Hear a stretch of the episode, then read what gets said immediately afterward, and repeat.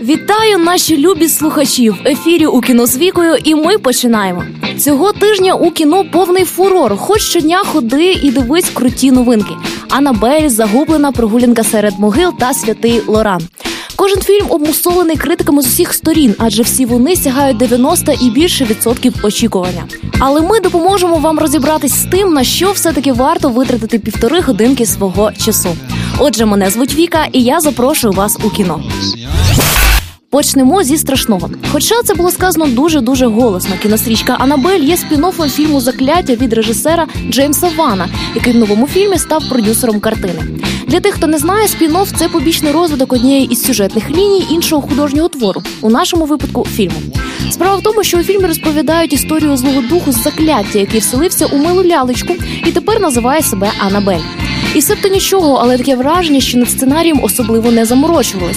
Мало того, всі прийомчики, після яких ви типу маєте вищати від страху, скопійовані з астралу. І те, що над прем'єрою працювали режисери цього фільму, ще не означає, що він має бути настільки передбачуваним. Ті ж самі ракурси камер, ті самі кольорові гами, оцей ефект дверей, що самі ніби закриваються, привиди в білих платічках, що літають у повітрі, і власне нічого нового. Навіть сама лялечка грає краще ніж всі актори взяті разом. Але найголовніше, по чому варто судити жахи, це звукові ефекти. Якщо вони це по суті все, від чого вам може стати страшно, фільм взагалі не фонтан. От в цьому напевно і полягає головна помилка режисерів. Пора вже б знати, чим дійсно можна нажахати глядачів сьогодні. Загублена це безперечно хід усіх прем'єр. У всіх списках найкращих фільмів 2014 року саме він стоїть на перших місцях. І це я думаю, щось таки та означає. Отже, історія крутиться навколо подружжя, які разом вже 5 років. Наче щасливі, а наче щось і не так. І тут, у день річниці весілля, дружина раптово зникає ні зачіпок, ні мотивів, ні слідів убивства. Людина просто випарувалась. З самого початку режисери заплутують сюжетну лінію так, що глядач весь фільм сидить у напруженні і сам намагається розгадати ситуацію. Це не той випадок, коли фільм показують так, що ви знаєте розгадку і просто спостерігаєте, як до неї дійдуть герої. Це абсолютна непередбачуваність. Скажу вам, таких сюжетів вже давно не було на наших екранах. Рекомендую до перегляду, не пошкодуєте. Прогулянка серед могил. Фільм є екранізацією одноіменного роману Лоренца Блока, в якому головну роль зіграв Ліам Нісон. Сюжет розкривається на фоні кримінальної хвилі масових вбивств у Нью-Йорку. Одинокий детектив п'яничка заробляє гроші, допомагаючи розібратись з тим, куди поліція не сує носа.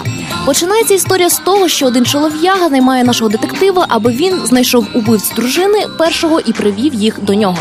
Детектив Скадерт копає і дістається дуже глибокої ями, куди правоохоронці йти не наважились. У ході свого розслідування головний герой розуміє, що люди бояться не того, чого варто було. Так власне і звучить слоган кінострічки. Про акторську гру говорити не будемо. Всі знають Ліама і те, що подібні ролі йому вже прижились. Детектив вийшов таким, як і описується в романі: стриманим, депресивним, людиною, що постійно сумнівається, але врешті-решт випускає правду з темного кутка.